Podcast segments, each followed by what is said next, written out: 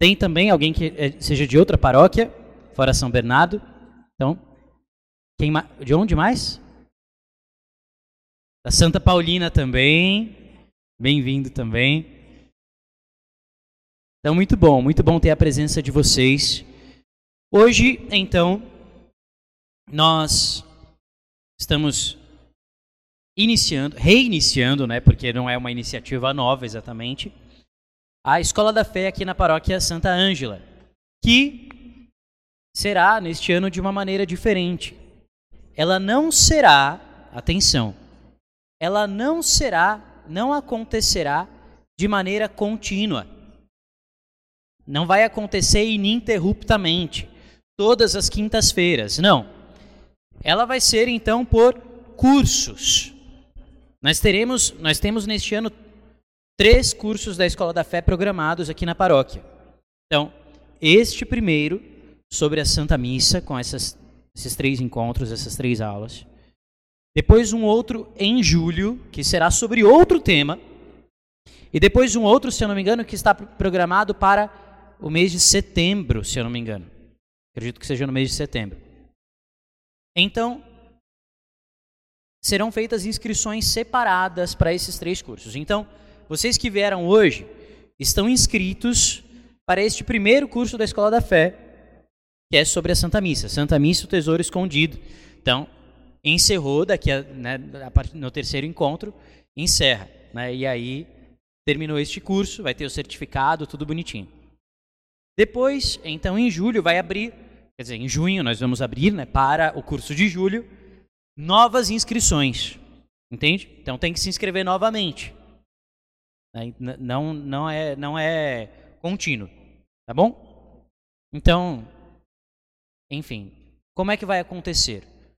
Serão encontros aqui que não é que são exatamente pregações, são como aulas mesmo. Então nós teremos um conteúdo. E pelo fato de termos altas inscrições, grande número de inscrições, nós estamos fazendo na igreja, então nós não temos slides. Vocês estão vendo, né? Então o que, que vai, vai precisar? Vai precisar da atenção de vocês mesmo. E aqueles que puderem, se você acha que fixa melhor, você vai poder escrever. Até porque vai ter indicação de documentos da igreja, indicação de textos bíblicos, de livros, coisas que vocês podem aprofundar depois. E aí tem uma coisa que, enfim, depois eu falo no final, mas nós teremos algo é, que, que vai ser muito bom, que vocês vão poder acessar depois esse conteúdo e mais ainda, né, pela internet, mas o pessoal da Pascom está preparando uma coisa bem legal aí pra gente, da nossa pastoral da comunicação, tá bom? Então, bem-vindos todos, vamos rezar, pedindo a luz do Espírito Santo, para que o Senhor mesmo venha falar a nós. Em nome do Pai, e do Filho e do Espírito Santo. Amém. A nós descer divina a nós descer divina luz em nossas almas acender o amor, o amor de Jesus. Em nossas almas acender o amor, o amor de Jesus. Vinde, Espírito Santo, e enchei os corações dos vossos fiéis, e acendei neles o fogo do vosso amor. Enviai o vosso Espírito, e tudo será criado, e renovareis a face da terra. Oremos, ó Deus, que instruístes os corações dos vossos fiéis, com a luz do Espírito Santo. Fazei que apreciemos retamente todas as coisas, segundo o mesmo Espírito, e gozemos sempre da Sua consolação. Por Cristo, Senhor nosso. Amém. Nossa Senhora, sede da sabedoria, rogai por nós. São José, rogai por nós. Em nome do Pai, do Filho e do Espírito Santo. Amém. Podem se sentar. Bom, deixa eu começar mostrando para vocês aqui quais serão as fontes deste nosso encontro de hoje. Ou seja, as coisas que eu vou partilhar aqui com vocês, eu não vou tirar da minha cabeça, simplesmente, né? Não são ideias minhas. Nada do que eu vou dizer aqui, nada do que eu vou dizer aqui é ideia minha.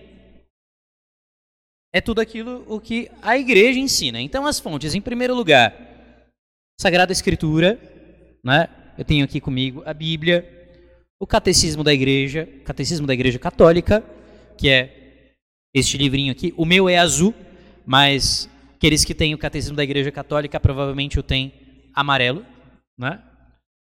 Mas existem alguns outros textos. Então eu quero indicar aqui, já para a gente iniciar, três textos, três documentos da igreja que serão fonte, sobretudo para o nosso encontro de hoje aqui. Sobretudo para esse nosso encontro de hoje. Existem três documentos de onde eu vou tirar o conteúdo que eu vou partilhar com vocês hoje.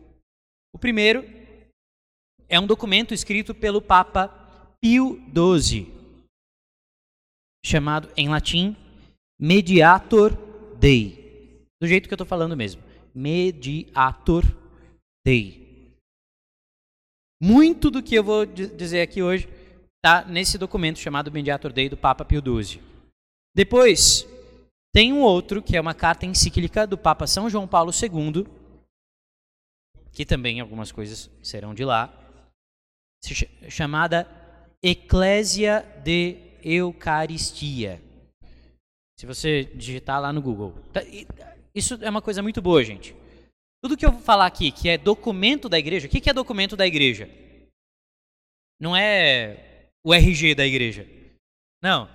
É aquilo que é ensino oficial da igreja. Ensino oficial da igreja não é o que o padre fulano diz ou o padre Y afirma. É o que o Papa afirma, é o que um concílio da igreja afirma. É aquilo que todo católico deve crer. Então, quando a gente fala de documento da igreja, é disso que a gente está falando. Entende? Então, os documentos da igreja, esses documentos, grandes documentos, tem de graça na internet, no site do Vaticano. Você digita lá, Mediator Dei. Tem, aparece lá, primeiro site, site do Vaticano. Esse outro, Eclésia, com dois Cs, E-C-C-L-E-S-I-A, de Eucaristia. Só que Eucaristia, nesse caso, é com CH, no, no, no, no Caristia. Eclésia de Eucaristia. Esse é do Papa São João Paulo II. Também algumas coisas serão de lá. Um outro, também algumas outras coisas serão de lá que é uma instrução da chamada na época Congregação para o Culto Divino e a Disciplina dos Sacramentos, chamada são nomes complicados porque é latim, gente, mas se você escrever mais ou menos lá na, no, no, na, no Google, o Google corrige para você. É maravilhoso isso. Então, é re, como é isso? R-E-D-E M P T I O N I S Sacramentum. Sacramento da redenção. Né? Então, também outras coisas são desse documento.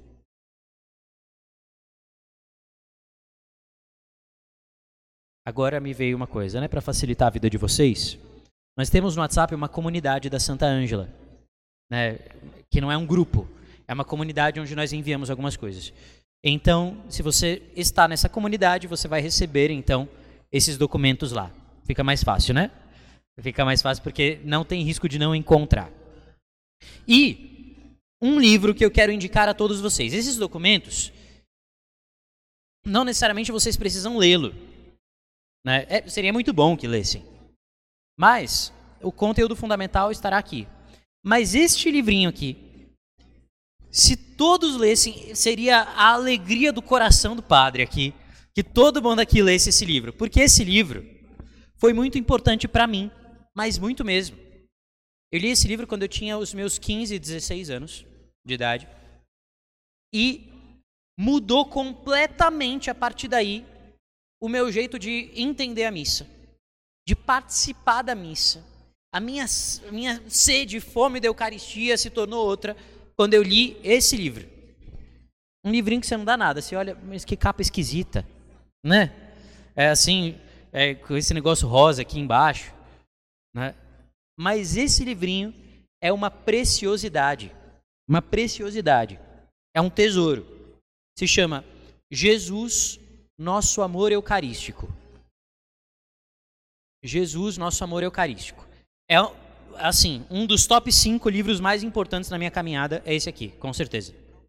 Jesus, nosso amor eucarístico. É fininho assim e facinho de ler. Facinho, facinho, facinho. É de um padre, não é um documento da igreja esse aqui. Né? É de um padre chamado Stefano Maria Manelli.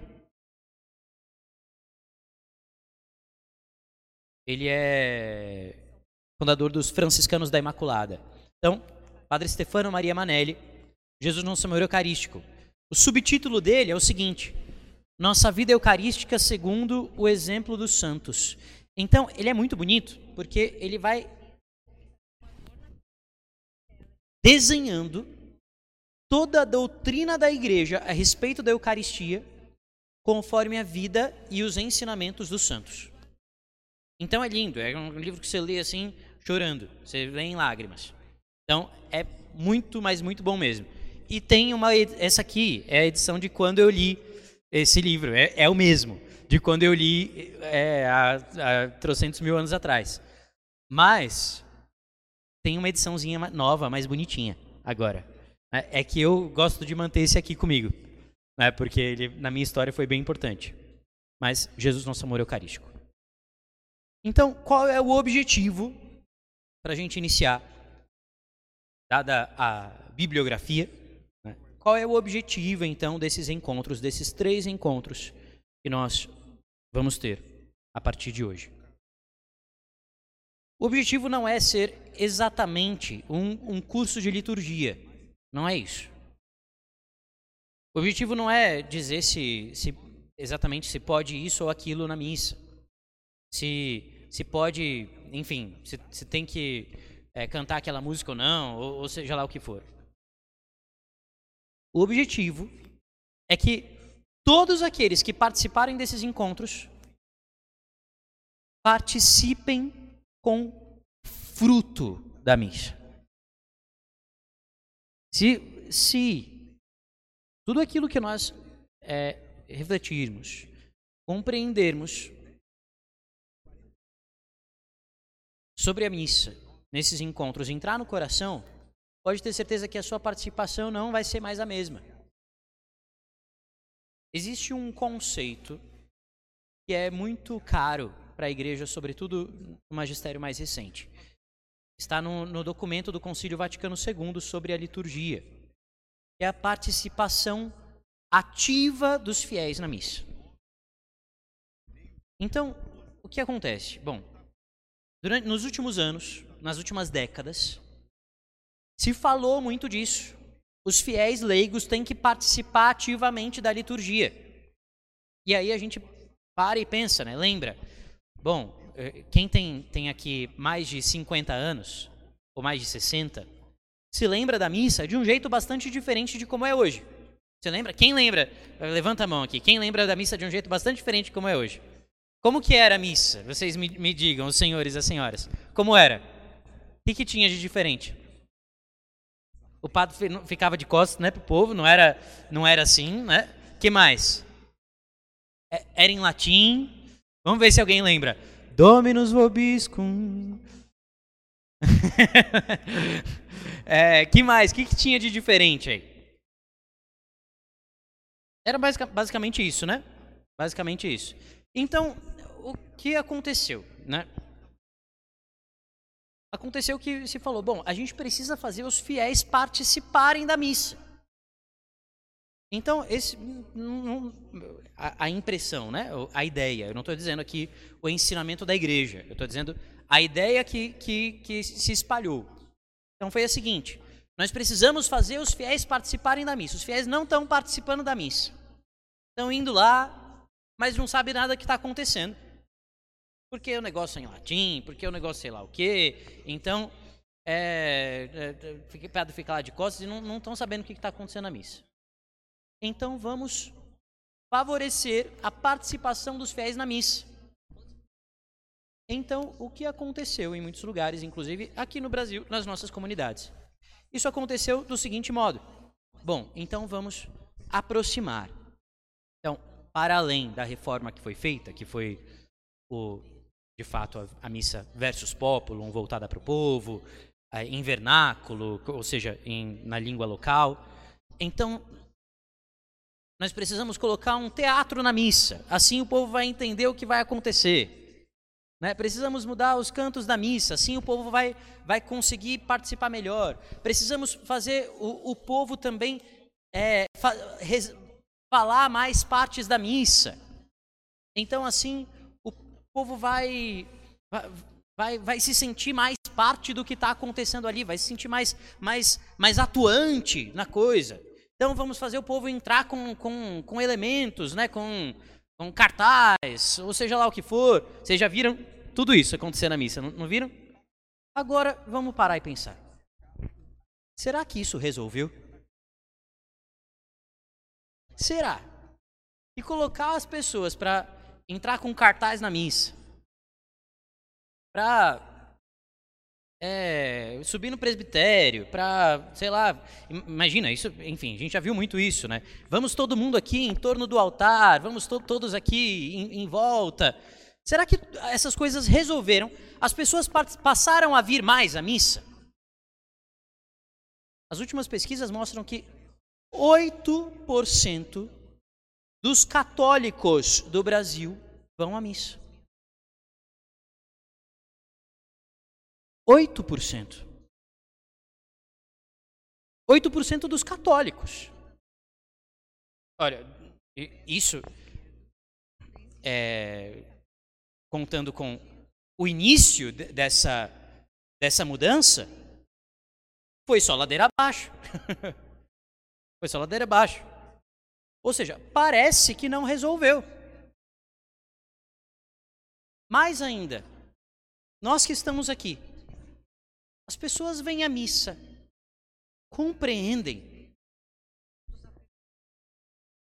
O fato de, de, de fazer tudo isso fez as pessoas entenderem o que está acontecendo na missa?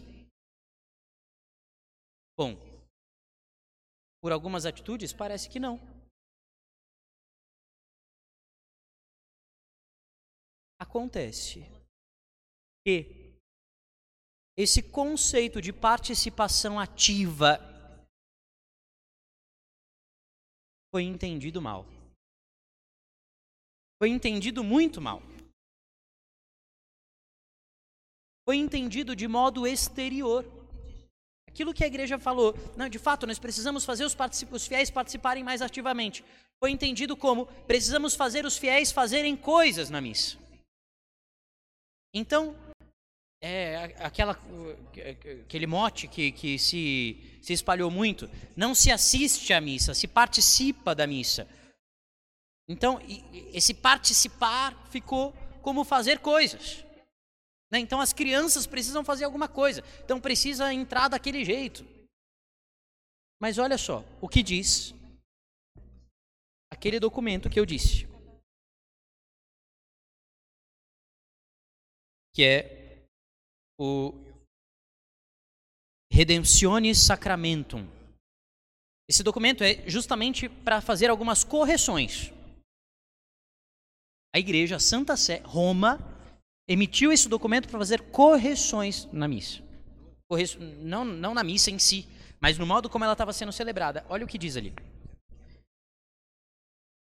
Sem dúvida, por mais que a liturgia tenha esta característica de participação ativa de todos os fiéis, por mais que isso seja importante, não se deduz necessariamente que todos devam realizar coisas, realizar outras coisas. Quer dizer, não é isso. A igreja está falando, gente, vocês entenderam errado. Calma aí, vamos, vamos voltar tudo aqui. Vocês entenderam errado. Sim, é participação ativa, mas não é que tem que todo mundo sair fazendo coisa na missa. Em sentido material, está dizendo aqui.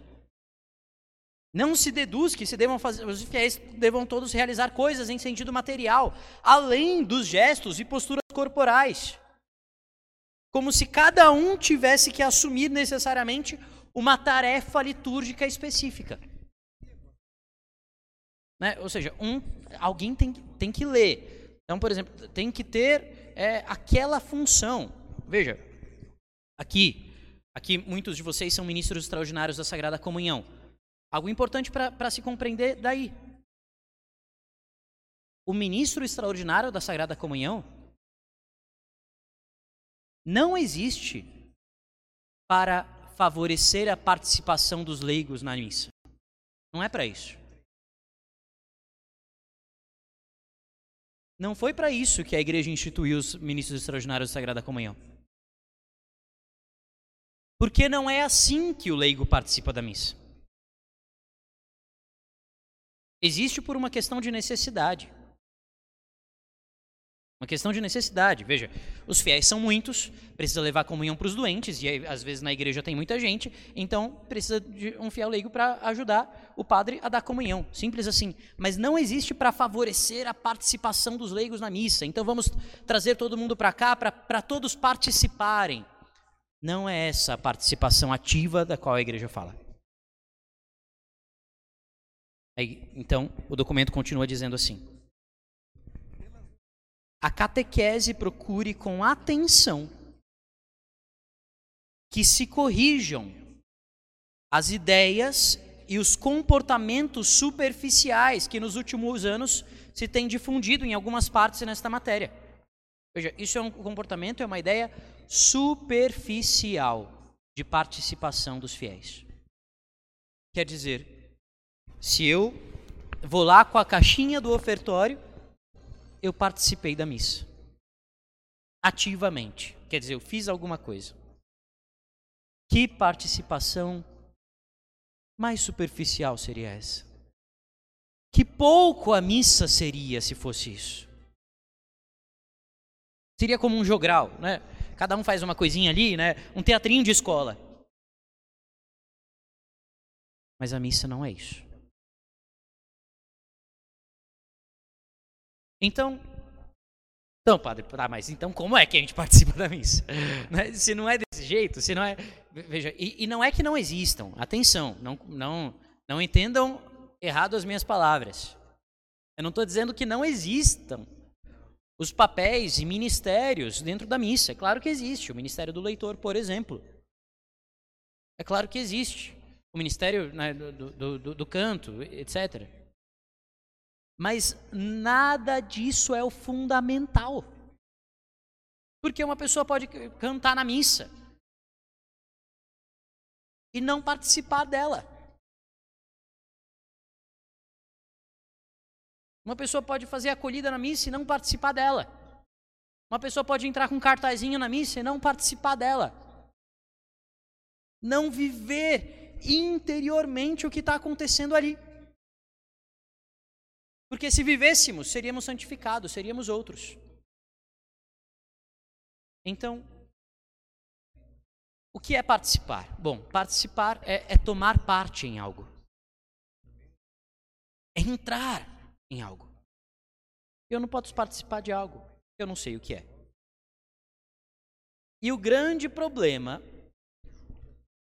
talvez o maior problema, o que mais, que mais impeça a participação ativa, frutuosa, consciente, plena dos fiéis na missa hoje seja o seguinte: não se sabe o que é a missa. Não se sabe. Se perguntássemos aqui, bom, eu não vou perguntar porque vai ficar todo mundo com medo de responder.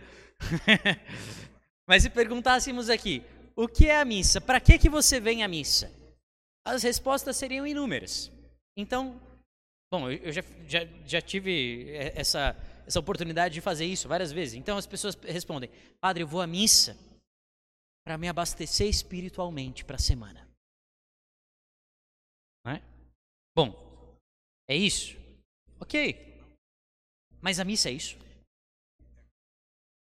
É mais do que isso.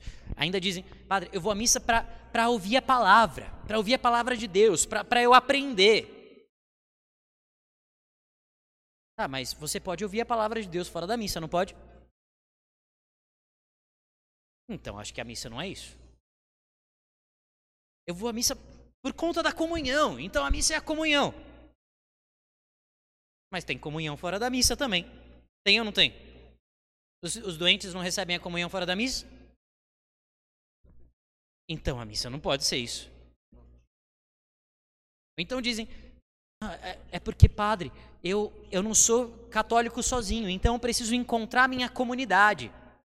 Então a missa é aquele encontro comunitário, aquele encontro entre os fiéis que são um só corpo, Sim, é verdade. Mas nada disso constitui a essência da missa. Tudo isso são aspectos que contêm verdade sobre a missa. Mas não são a essência dela. Isso pode participar plenamente de algo, alguém que sabe do que está participando. Então, o que é a missa? Bom, Vamos lá, definição. Pode, vocês podem escrever aí. Se alguém um dia te perguntar o que é a missa, o que é, então você vai responder desse jeito. A missa é. Pode ter varia, variações aí nas palavras, mas basicamente é isso. A missa é a renovação incruenta do sacrifício da cruz. Isso não existe em outro lugar. Isso não existe em outra ocasião. A missa é a renovação incruenta do sacrifício da cruz. Ora, ó, um pouquinho de filosofia aqui agora. O que faz? O que faz com que este microfone seja um microfone? É, bom, emitir um som. Tá, mas tem outras coisas que emitem som, mas não são microfone. Entende? Tem alguma coisa que tem que ser específico do microfone. A minha, minha, meu aparelho fonador aqui também emite um som, mas não é um microfone. Entende? O que faz com que essa garrafinha aqui seja uma garrafa? É ser de metal? Não, porque tem muita coisa que é de metal, mas não é uma garrafa. O que, que é a essência de alguma coisa? É aquilo que faz aquela coisa ser o que ela é. Isso é a essência de algo. Então, o que, é a, a essência da missa? A essência da missa é o que faz a missa ser a missa e não outra coisa. Ora, se a missa é um encontro comunitário, ela poderia ser qualquer outra coisa, então a gente não precisa da missa. Se a missa é a escuta da palavra de Deus, ela poderia, a gente poderia escutar a palavra de Deus em outro lugar, então não precisaria da missa. Então a missa não existe porque ela é qualquer coisa genérica. A essência da missa, aquilo que faz a missa ser o que ela é e não outra coisa, é ser a renovação incruenta do sacrifício da cruz. Isso é como a igreja sempre entendeu a Santa Missa. Sempre entendeu desse modo. E somente assim os fiéis vão participar direito da missa. O mesmo documento diz isso.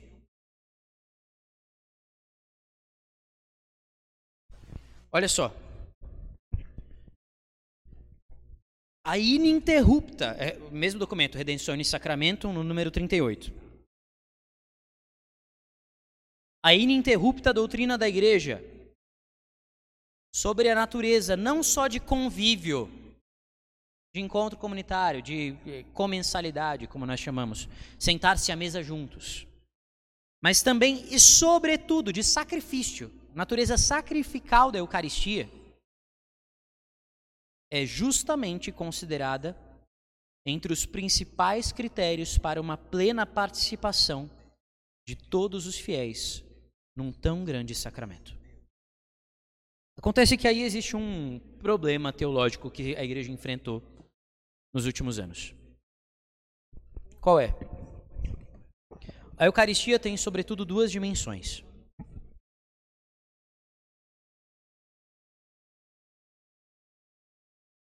São a dimensão de banquete e a dimensão de sacrifício. A Eucaristia é essas duas coisas. É ou não é um banquete? Sim ou não? É. E é sacrifício.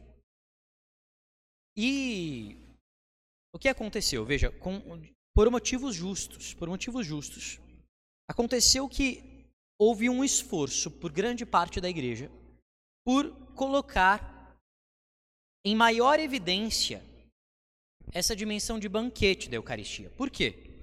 Aconteceu que lá pelo século XIX, as pessoas comungavam muito raramente. Poucas vezes no ano. Tanto é que existe um, manda um dos cinco mandamentos da igreja é comungar ao menos uma vez ao ano. Hoje, para nós, esse mandamento da igreja parece não fazer muito sentido. Mas acontece que, há tempos, era raro que as pessoas comungassem. Porque as pessoas iam à missa sobretudo para estar diante do sacrifício eucarístico. Então começou um movimento. Peraí, mas esse sacrifício é também banquete. Nós estamos eh, em torno da mesa da Eucaristia, da mesa da ceia do Senhor. Então, o Papa Pio X, santo, foi um grande incentivador para que as pessoas comungassem com maior frequência. Foi ele, inclusive, quem disse para as crianças comungarem. As crianças não comungavam. Ele foi o grande papa da, da, da comunhão eucarística. Então, vejam, esse movimento cresceu. Cresceu. Cresceu. Porém, aconteceu que o pêndulo foi para o outro lado. Imagina um pêndulo. Consegue imaginar? Um pêndulo Imagina aqui, ó. Tá de um lado é o pêndulo da Eucaristia, pêndulo da missa, né? Um pêndulo que faz assim, né? De um lado tá o sacrifício, a Eucaristia como sacrifício, renovação do sacrifício da cruz. Então, o pêndulo tinha sido puxado totalmente para aquele lado e as pessoas nem comungavam direito. As pessoas tinham medo de comungar. Só que aí, quando soltou o pêndulo, ele foi totalmente para o outro. E as pessoas começaram a se esquecer que a Eucaristia é sacrifício. Começaram a se esquecer que era a renovação do Calvário, da cruz. E tratar a Eucaristia somente como um banquete somente como a comunhão. Entende? Foi isso que aconteceu nas últimas décadas. Em que nós vemos isso? No modo como as pessoas vão à missa. No modo como as pessoas comungam. E, infelizmente, isso aconteceu em ensinamentos errados feitos por sacerdotes. Quantos padres ensinaram isso? Veja, não se ajoelha na consagração na hora da missa. Por quê? Não tinha ninguém ajoelhado na hora da, da última ceia. Ninguém, ninguém, ninguém se ajoelha para comer. A gente come sentado, não come ajoelhado. Então não, não se ajoelha na hora, na hora da, da consagração. Muitos sacerdotes ensinaram isso. Não é o que a igreja ensinava. Veja, isso é importante, abrindo parênteses aqui. Abrindo parênteses. Nenhum padre tem autoridade por si de magistério em nome da igreja. Eu não posso inventar ensinamentos. Se eu começasse a dizer aqui algo que fosse contrário do que a igreja ensina, eu digo a vocês: não me sigam. Não, não sigam o que eu disser. O padre é apenas, deve ser apenas o transmissor daquilo que a igreja ensina. Então, quando padres disseram isso, estavam ensinando por si, não pela igreja. E por isso ensinavam errado. Mas por quê? Era considerar a Eucaristia apenas como esse banquete comunitário. Então nós nos sentamos à mesa, nós somos irmãos, Cristo é um conosco, está aqui no meio de nós, nós celebramos a Sua presença em nosso meio. Mas isso, faz, isso faria com que a missa perdesse totalmente o seu sentido. Então, eu gostaria agora de entender com vocês o que significa isso. O que significa a Eucaristia ser este banquete sacrificial? Esse banquete que é sacrifício. Esse sacrifício que se torna comunhão. Então, aqueles que têm Bíblia poderiam pegar uma passagem aqui comigo. No livro do Êxodo.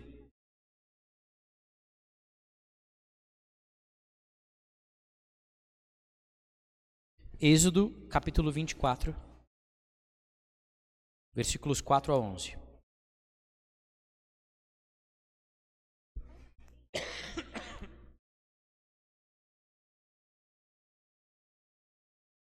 Êxodo 24, 4 a 11.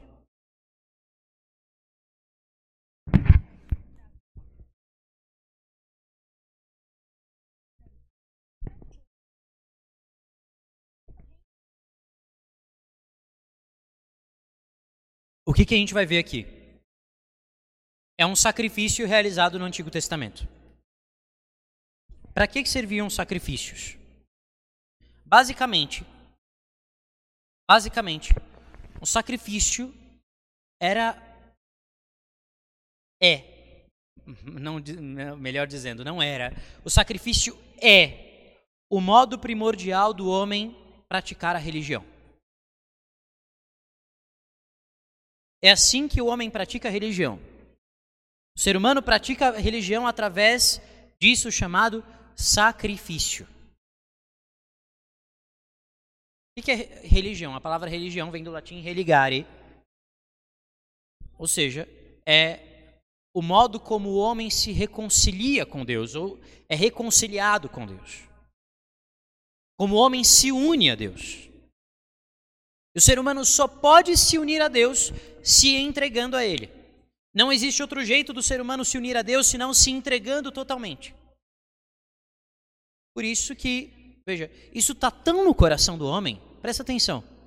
Isso está tão no coração do homem que isso acontece em diversas religiões, sem ligação nenhuma com a, outra, em redor do mundo. Faz parte da nossa antropologia, ou seja, faz parte da nossa natureza. Nós temos um, uma, uma, uma inclinação tão forte para nos unirmos a Deus porque nós fomos feitos para isso, nós, nós somos tensionados a isso, tem algo que nos puxa para isso.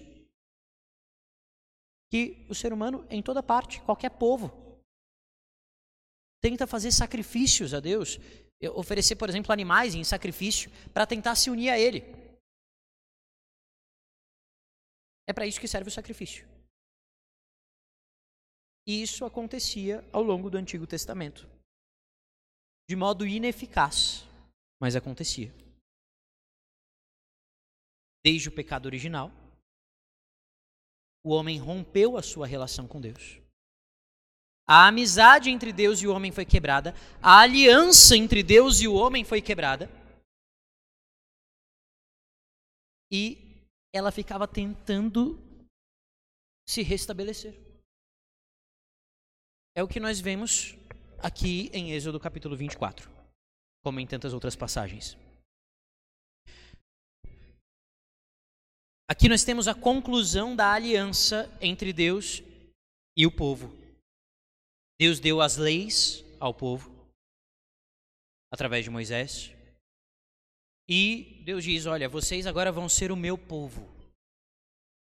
Deus está dizendo: vocês vão se unir a mim. Então, como é que essa aliança, esse pacto, esse elo é celebrado, é firmado através de um sacrifício. Moisés escreveu todas as palavras do Senhor.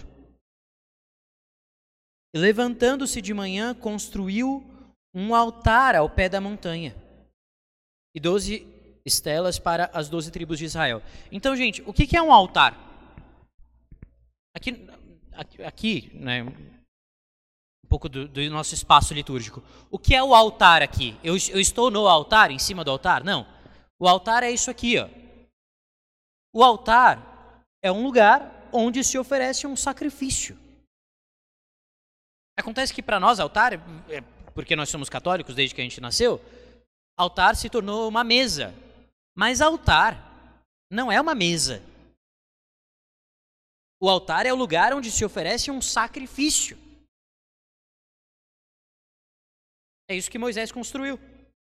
Quando diz aqui, ele fez um altar. Não é que ele fez uma mesa, pegou quatro pezinhos lá de uma mesa e fez uma mesa para fazer um jantar. Não, não foi isso. Ele colocou uma pedra para matar um bicho. Foi isso que aconteceu. Isso é um altar. Então,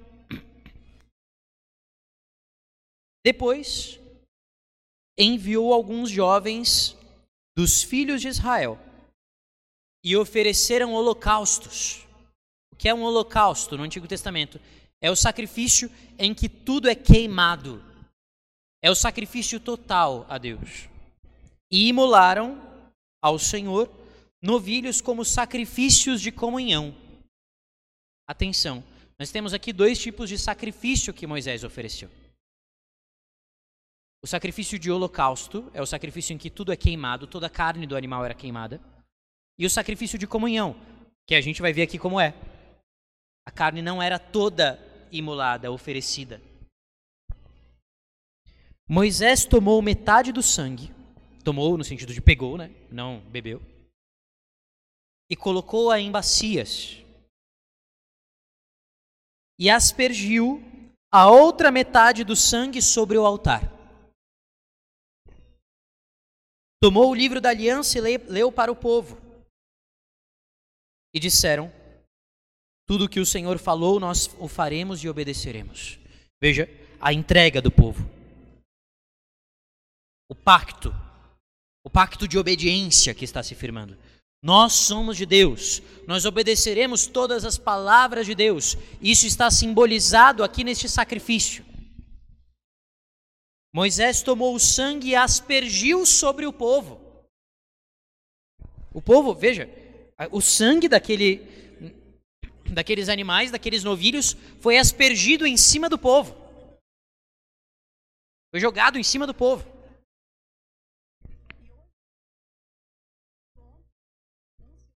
E eles disse, e, e disse, Moisés disse: Este é o sangue da aliança que o Senhor fez convosco, através de todas essas cláusulas. Vejam, os mais atentos aí já se lembraram certamente de outra passagem.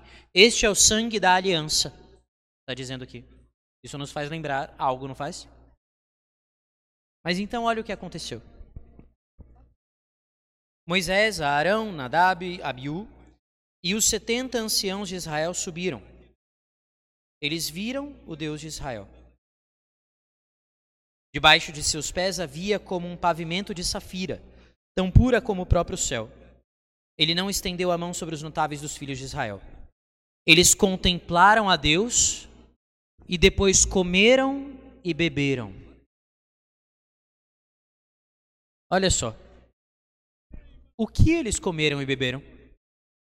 O que foi? O que foi que eles comeram e beberam, afinal? O que foi? Os novilhos que tinham sido sacrificados. Quero dizer, que eles só fizeram aquela comunhão com Deus e como povo entre si, através do comer juntos, porque antes foi oferecido um sacrifício a Deus que os podia unir a Deus. Mas acontece que aquele sacrifício não era suficiente. Aquele sacrifício era apenas um sinal do grande sacrifício que estava por vir. Do único sacrifício perfeito, que era capaz de fato de unir a humanidade a Deus. Somente o sacrifício de um justo, Somente um sacrifício à altura do próprio Deus poderia realizar a redenção da humanidade e nos unir a Deus novamente. Este sacrifício foi o sacrifício do Filho, o sacrifício da cruz. Jesus Cristo realiza em nosso lugar uma entrega a Deus tão perfeita que foi capaz de nos unir a Ele novamente. Outro dia eu disse isso aqui em homilia. Antes de Jesus morrer na cruz, ninguém ia para o céu. O céu estava fechado, vazio, a não ser o próprio Deus e os anjos. Mas nenhum ser humano ia para o céu. Ninguém. Mesmo os justos do Antigo Testamento. São José. São José não estava no céu. Abraão não estava no céu. Moisés não estava no céu. Davi não estava no céu. Ninguém. Por quê?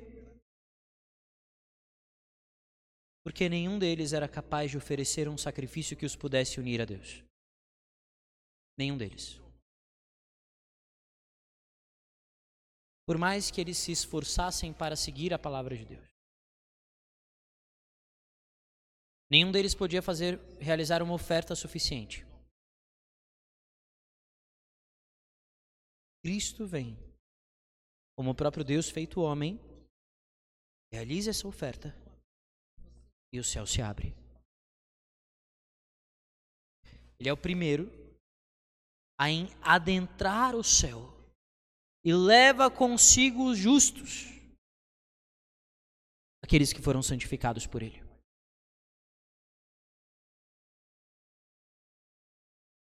É isso que ele realiza com o seu sacrifício. Agora, atenção.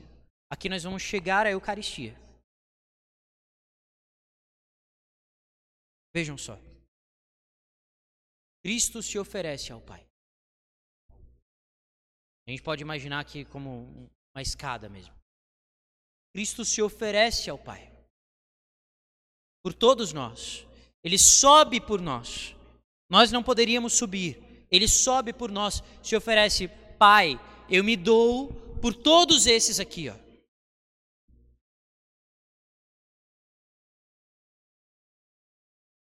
Agora tem a outra parte. O pai aceita esse sacrifício. O pai, esse sacrifício é, é agradável ao pai, ele aceita.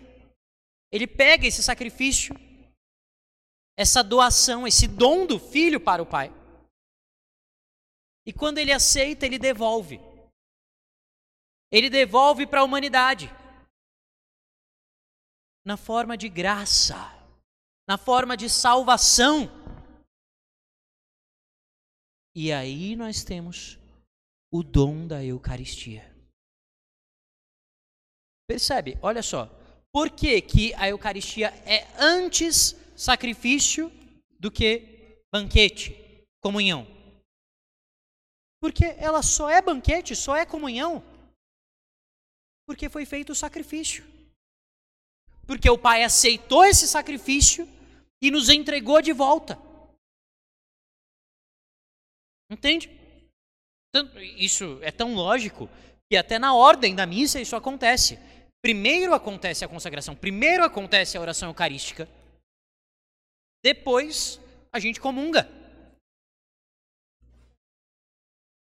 Porque nós comungamos no sangue da aliança. Tem algo que pouco se nota nas palavras da consagração, mas que se você passar a notar agora, você vai entender de um modo, de um modo diferente. Vejam, eu estou aqui até com o missal. Mas nas palavras da consagração, eu peguei o missal aqui para ficar mais claro. É, as palavras da consagração, que são as mesmas palavras que o Senhor disse na última ceia, dizem o seguinte.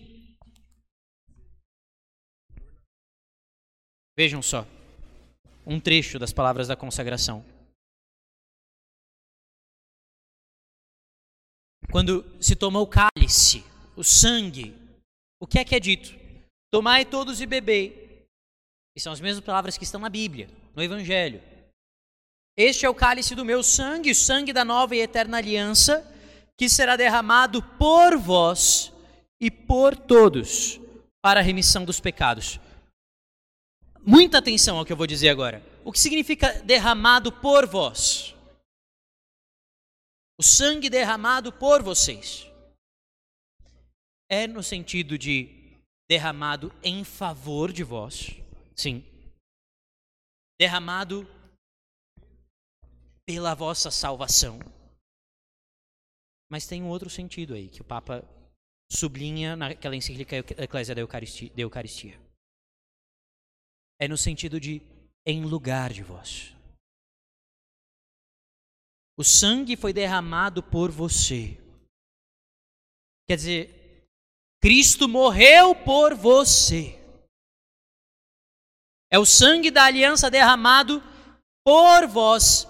Quer dizer, em lugar de vocês. Foi ele que derramou o sangue, foi ele que se sacrificou. No lugar de cada um, no lugar de todos nós. É isso que acontece na missa.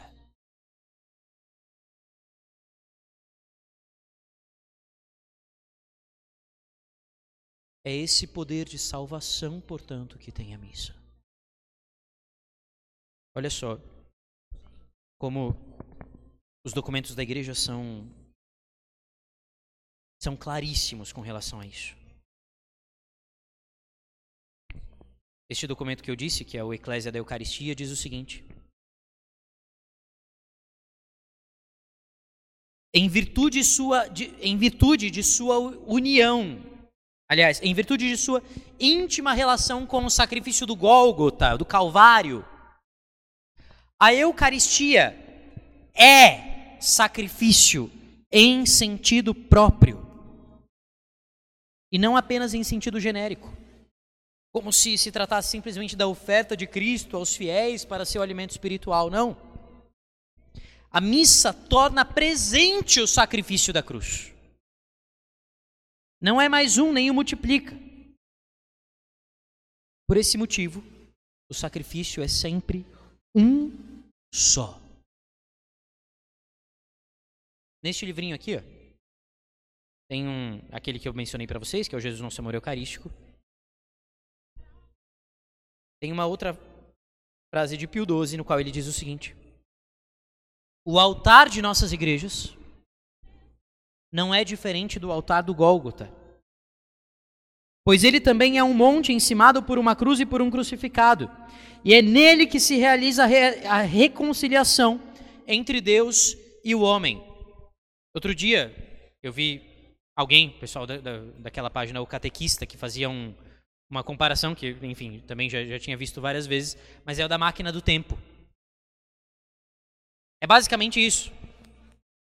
Quando você está na missa, é como se você entrasse numa máquina do tempo e você já não está mais aqui. Você está diante da cruz. Você está diante do Calvário. Diante de Cristo que se entrega por amor a você. E aí eu pergunto: como estaríamos se estivéssemos lá? Como estaríamos? Como estaria o nosso coração se eu estivesse lá diante de Cristo que se entrega por mim?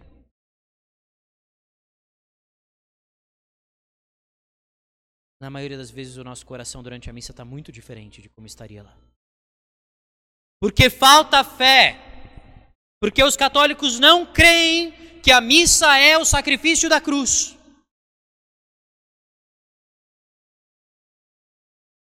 Senão, veja, ninguém quer conversar na missa.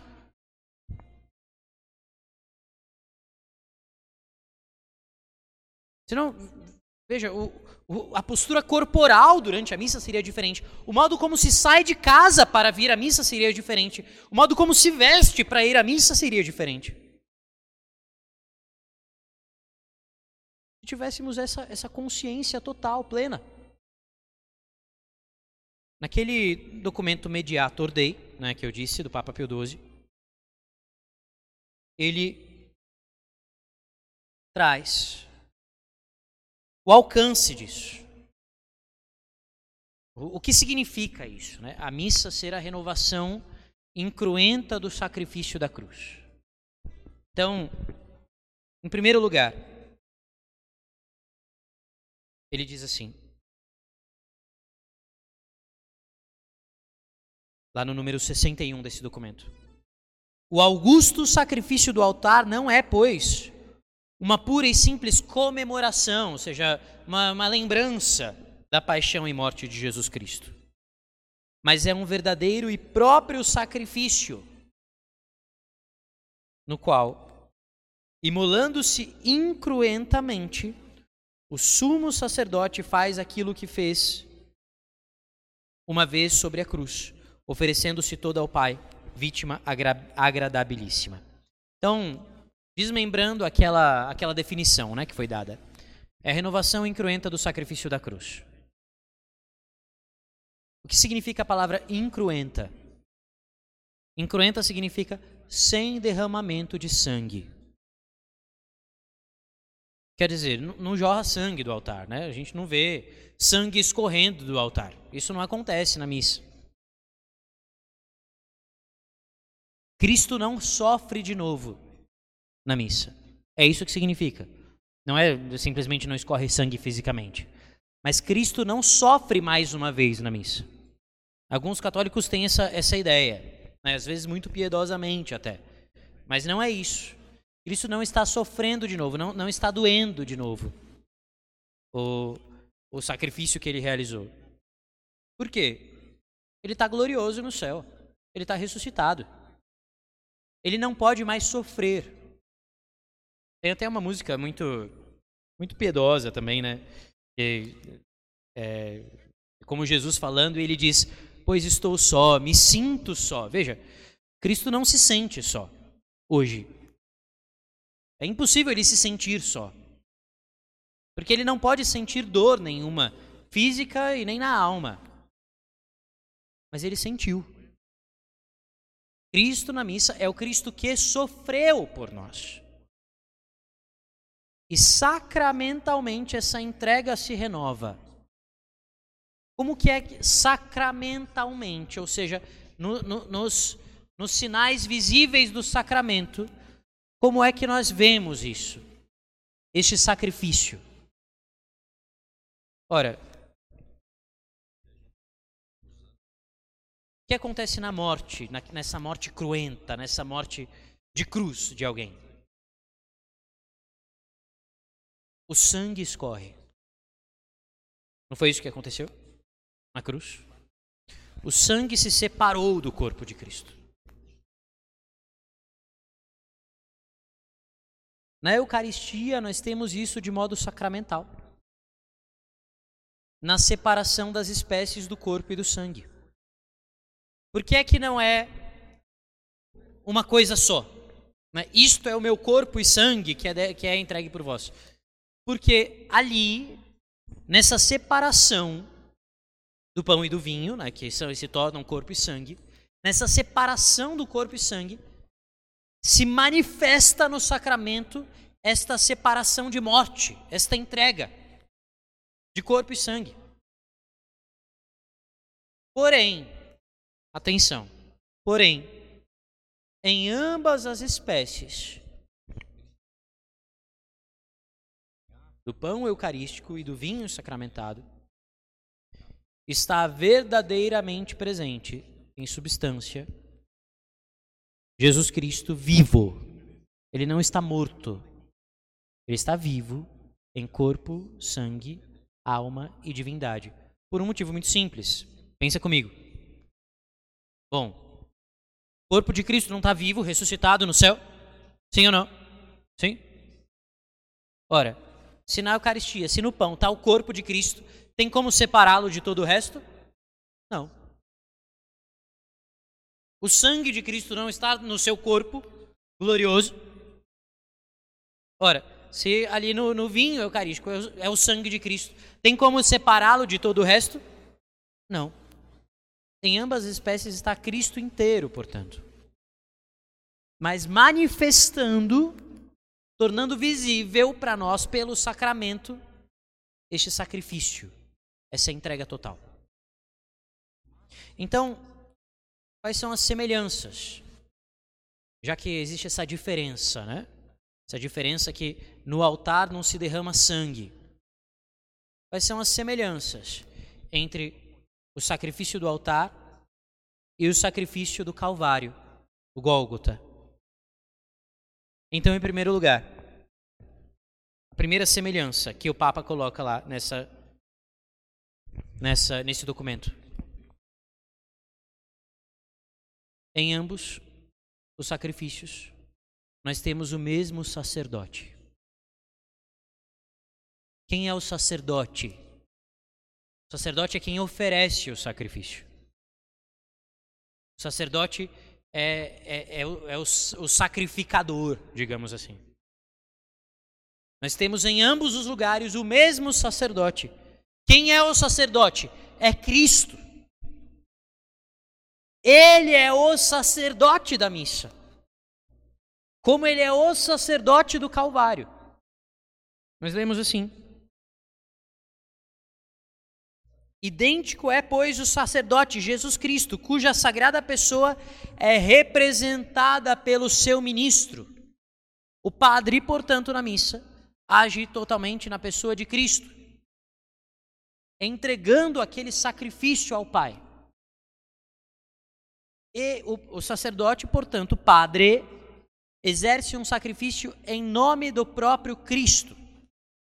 Realiza esse sacrifício em nome do próprio Cristo. Isso é importante que a gente compreenda, inclusive em algumas partes da missa. Vejam.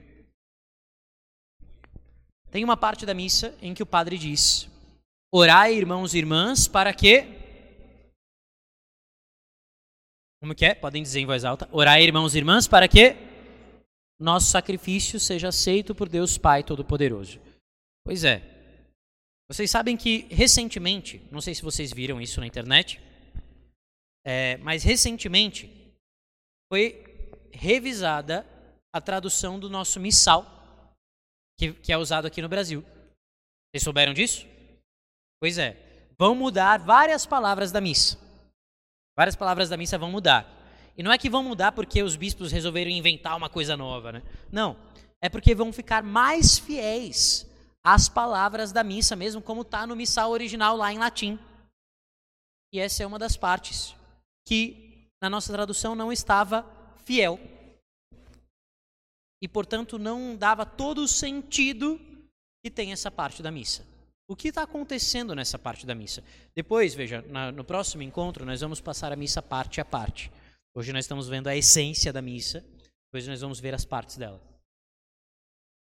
Mas o que acontece naquela parte que é a apresentação das oferendas?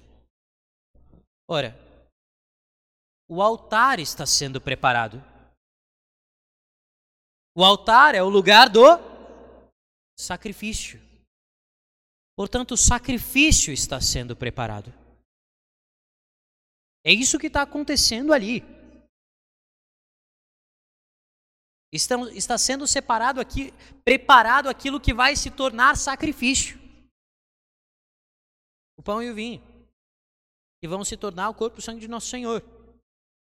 Então o padre diz: Orai, irmãos e irmãs, qual é o original, o certo? Para que o meu e o vosso sacrifício sejam aceitos por Deus Pai Todo-Poderoso. Essa é a fala correta ali. Orai, que foi então na, na tradução, foi feita uma tradução que não era tão fiel. Então, juntou, bom, meu e vosso, junta, nosso. Mas acontece que não é o mesmo. Não é o mesmo. Orai para que o meu e o vosso sacrifício sejam aceitos. Qual é o sacrifício do Padre?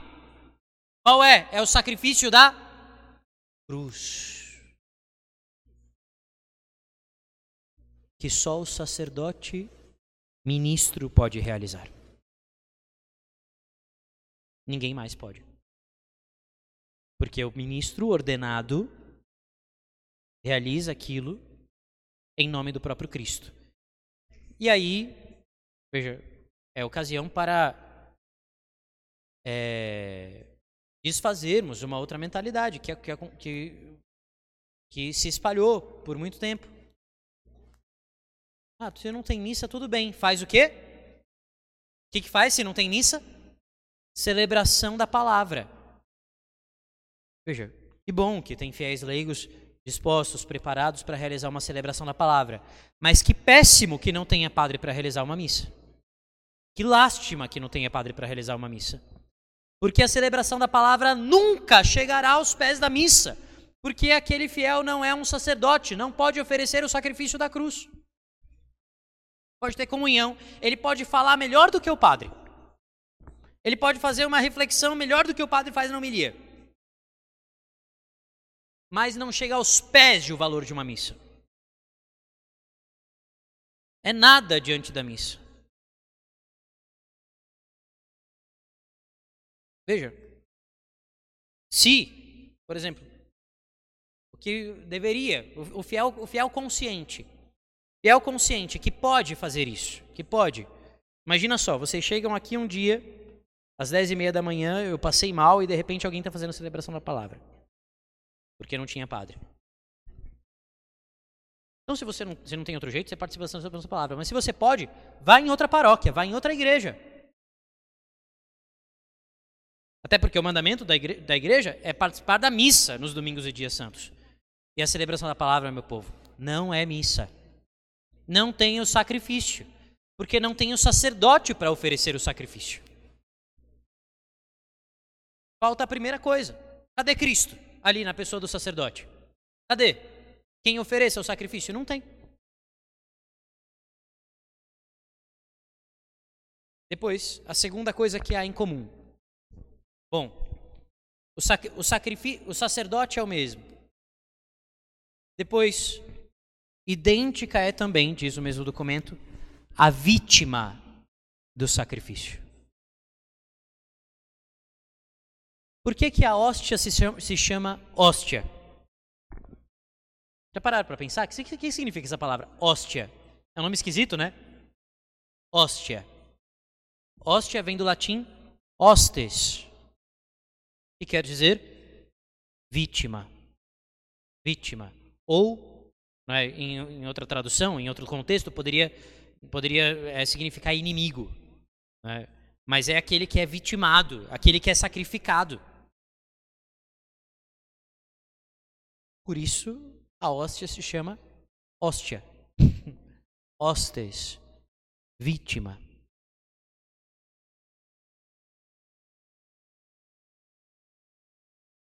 Quem é oferecido? Cristo é oferecido como vítima de sacrifício por nós, em nosso lugar. Se dá ao Pai em nosso lugar.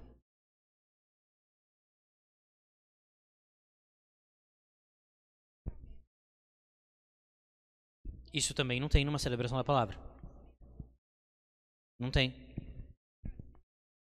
Veja, o que pode ter é a comunhão eucarística. Pega do sacrário e dá a comunhão para o povo.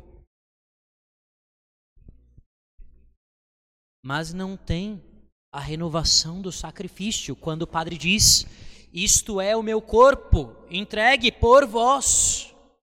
Que entrega é essa? É a entrega da cruz. Essas palavras são as palavras de Cristo.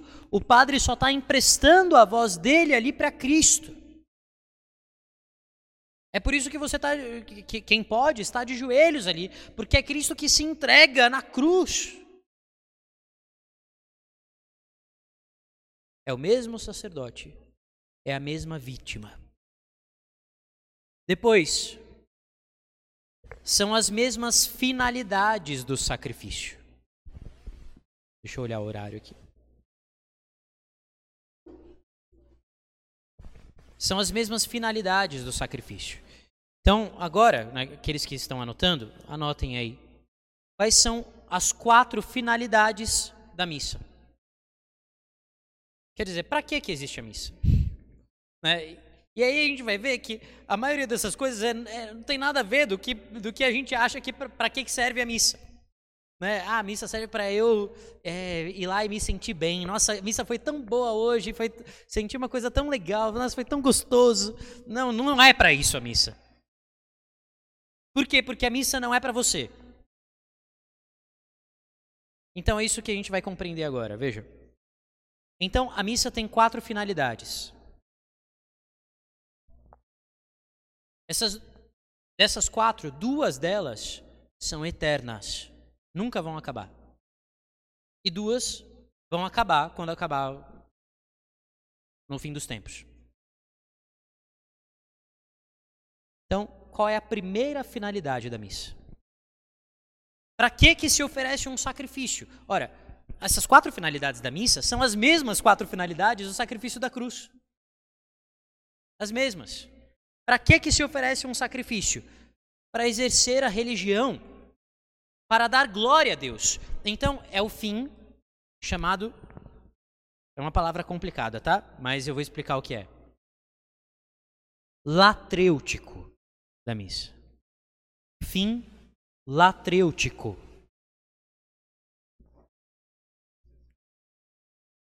Bonito, né? Tiver um filho, você coloca latrêutico o nome.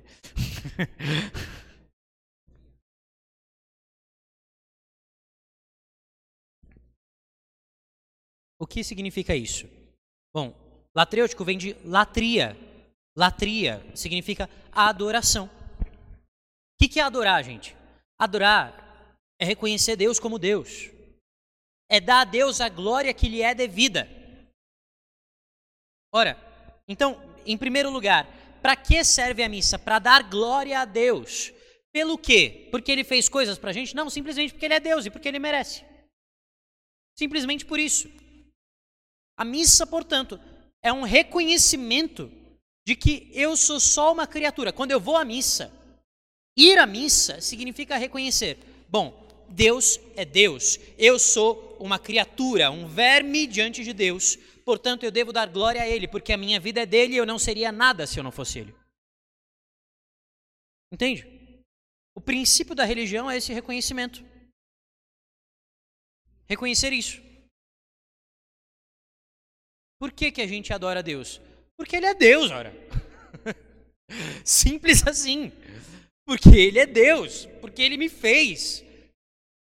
Porque se, se Ele parar de pensar em mim durante um segundo, eu deixo de existir. Ele sustenta a minha existência o tempo todo. Então, a missa é isso. A missa é a adoração a Deus, dada por quem? Quem é que adora o Pai na missa? Cristo. Olha só. Olha que forte que é isso. Cristo adora o Pai e nós nos unimos a Ele nesta oferta, nesse sacrifício de adoração. Cristo se entrega na cruz dizendo: Pai, o Senhor é soberano. E eu me entrego com Cristo desse jeito. É um sacrifício, portanto, de adoração. Latrêutico, né, de glorificação. Dou glória a Deus, glorifico a Deus. Depois, o segundo fim da missa, a segunda finalidade da missa. Então, primeiro, adoração, glorificação. Segundo, ação de graças. É o fim eucarístico da missa. Latrêutico, depois eucarístico. A palavra eucaristia significa ação de graças. Quer dizer, aí sim eu agradeço, porque são muitos motivos muitos motivos para, para dar graças a Ele. Então, é o próprio Cristo que oferece essa ação de graças ao Pai no Espírito. E nós nos unimos a essa ação de graças.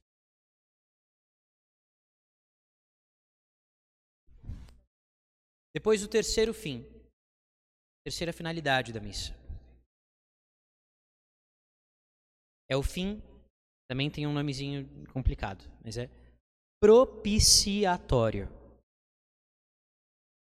Propiciatório.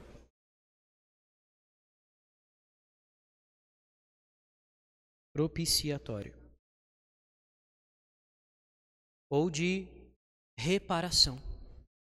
Ou ainda expiação com X. Pode ser expiatório também, pode aparecer desse modo. O que significa isso? É o sacrifício oferecido pelos pecados da humanidade.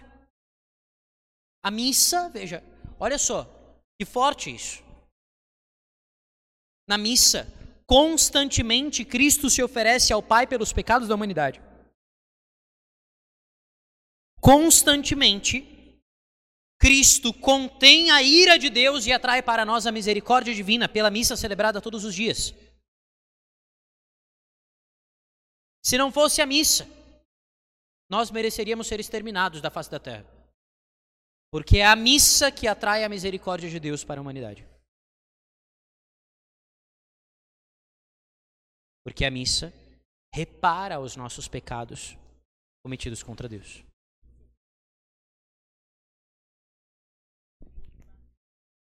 E por fim, o último fim, a última finalidade da missa é o fim impetratório. Impetratório. É de pedido, de súplica, de intercessão. E mais uma vez, quem é que realiza isso? Sou eu? Quem é? É Cristo. Cristo que reza por nós, Cristo que intercede por nós junto ao Pai. Na missa. Ele intercede pela humanidade.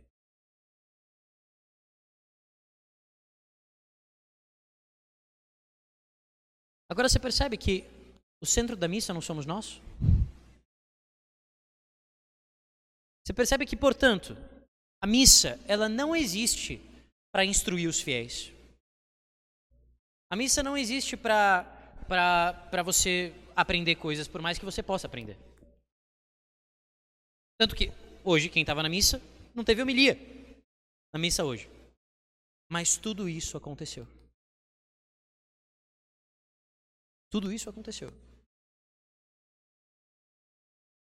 Aconteceu a renovação desse sacrifício com tudo isso aí. Mesmo que não tenha homilia na missa. Mesmo que o padre reze a missa sozinho. O padre pode rezar a missa sozinho. Porque a missa é para Deus, em primeiro lugar. Entende? É um sacrifício oferecido a Deus. E como Deus aceita esse sacrifício, ele devolve para nós em forma de graças. Acontece que as pessoas não entendem isso porque as pessoas esqueceram o que é religião. Acham que a religião é para elas. Mas a religião não é para elas. A religião é culto a Deus. Entende? A religião é serviço a Deus. É prostrar-se diante de Deus. E é isso que acontece na missa. Agora eu dizia que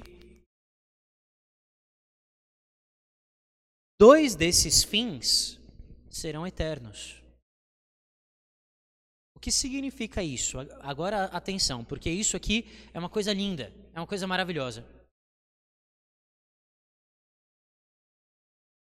É Cristo que realiza isso eternamente. E no céu, ele continua a se oferecer ao Pai em adoração, em ação de graças. São os dois prim primeiros fins da missa. Isso vai acontecer eternamente. E toda a igreja no céu faz isso junto com Cristo. Os santos se unem a Cristo no céu e se oferecem ao Pai, na força do Espírito Santo. Portanto, o céu é uma missa. O céu vai ser a missa celebrada eternamente, como adoração e ação de graças ao Pai, unidos a Cristo. Quando a gente está na missa, portanto, a gente antecipa o céu.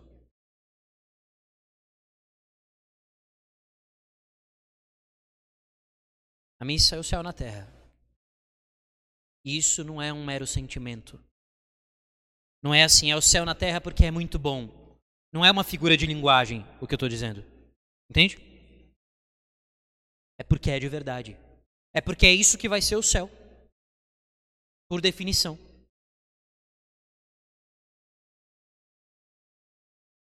É isso que ensina a igreja.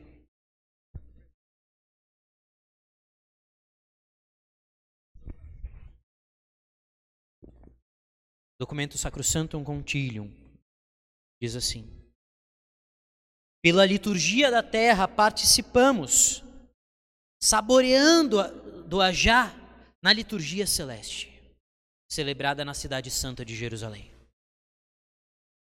Para a qual, como peregrinos, nos dirigimos e onde Cristo está sentado à direita de Deus, ministro do santuário do verdadeiro tabernáculo.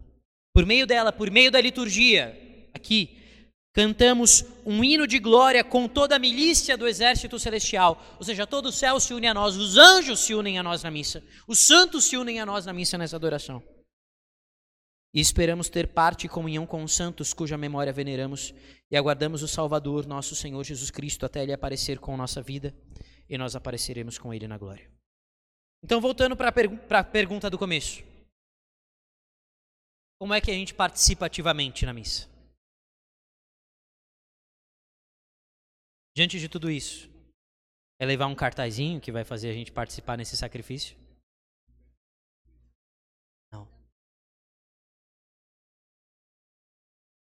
É oferecendo esse sacrifício de Cristo e nos oferecendo com Ele. É assim que os fiéis participam na missa. Isso está naquele mesmo documento Mediator Dei. São essas duas coisas. Todos os fiéis, pela força do batismo, têm um poder sacerdotal. Então, a participação dos fiéis se resume naquilo que eu dizia: Orai, irmãos e irmãs, para que o meu e o vosso sacrifício seja aceito, sejam aceitos por Deus Pai Todo-Poderoso. E o povo responde: Receba o Senhor por tuas mãos. Quer dizer, que Deus receba por tuas mãos, Padre, este sacrifício. Percebe? Não é ó Senhor.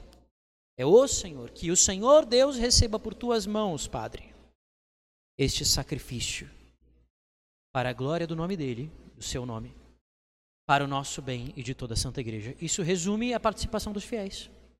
Quer participar bem da missa? Vem para a missa para se oferecer a Deus, com Cristo na cruz. Vem para a missa para se entregar totalmente. Como isso? Seguindo. Veja, com aquilo que você diz, mas também aquilo que o padre diz, seguindo na sua mente. Você vai seguindo mentalmente o que o padre diz. A oração carística, você vai seguindo a oração carística com o seu coração, a sua mente, se oferecendo ao Pai com Cristo. Quando o sacerdote eleva no grande ofertório da missa, que é o por Cristo, lá a doxologia, o padre oferece, entrega, eleva o pão e o vinho que é, já não são mais pão e vinho, mas o corpo e o sangue de Cristo, e diz: Por Cristo, com Cristo, em Cristo, a vós, Deus Pai Todo-Poderoso, na unidade do Espírito Santo, toda a honra e toda a glória, agora e para sempre. E o povo responde: Amém. O que é esse amém? Significa: Eu me ofereço com Cristo na cruz. Isso significa esse amém. Ali é a cruz que está sendo elevada. Cristo glorificado que se entregou, morreu, mas está ressuscitado, está se entregando novamente ao Pai por você. E nós nos oferecemos com, por Cristo, com Cristo, em Cristo ao Pai. É assim que se participa da missa. Então, nesses dias, nós vamos aprender como fazer isso em cada parte depois. Né? Como em cada parte isso se realiza. Mas a essência, o que deve estar no nosso coração, é isso. A Eucaristia é banquete, sim, mas antes, porque ela é sacrifício. Amém? Alguém tem alguma dúvida? Alguma pergunta? Nós temos aí um minuto. Eu falei que ia terminar.